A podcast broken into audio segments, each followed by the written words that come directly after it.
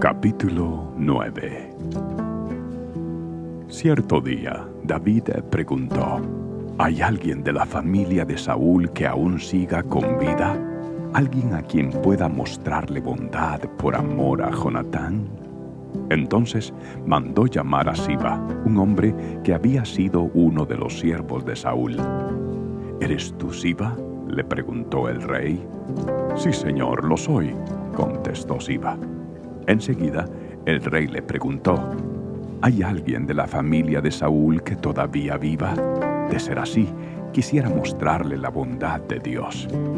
Siba le contestó, sí, uno de los hijos de Jonatán sigue con vida, está lisiado de ambos pies. ¿Dónde está? preguntó el rey. En Lodebar, le contestó Siba, en la casa de Maquir, hijo de Amiel. Entonces David mandó a buscarlo y lo sacó de la casa de Maquir. Su nombre era Mefiboset. Era hijo de Jonatán y nieto de Saúl. Cuando se presentó ante David, se postró hasta el suelo con profundo respeto. David dijo, Saludos, Mefiboset. Mefiboset respondió, Yo soy su siervo. No tengas miedo, le dijo David. Mi intención es mostrarte mi bondad por lo que le prometí a tu padre Jonatán. Te daré todas las propiedades que pertenecían a tu abuelo Saúl y comerás aquí conmigo a la mesa del rey. Mefiboset se inclinó respetuosamente y exclamó, ¿Quién es su siervo para que le muestre tal bondad a un perro muerto como yo? Entonces el rey llamó a Siba, el siervo de Saúl, y dijo, Le he dado al nieto de tu amo todo lo que le pertenecía a Saúl y a su familia.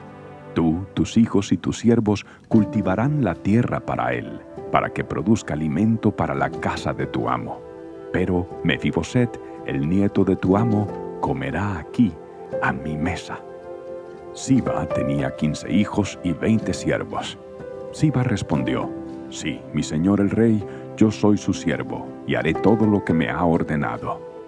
A partir de ese momento, Mefiboset comió a la mesa de David como si fuera uno de los hijos del rey. Mefiboset tenía un hijo pequeño llamado Mica. A partir de entonces, todos los miembros de la casa de Siba fueron siervos de Mefiboset. Y Mefiboset, quien estaba lisiado de ambos pies, vivía en Jerusalén y comía a la mesa del rey.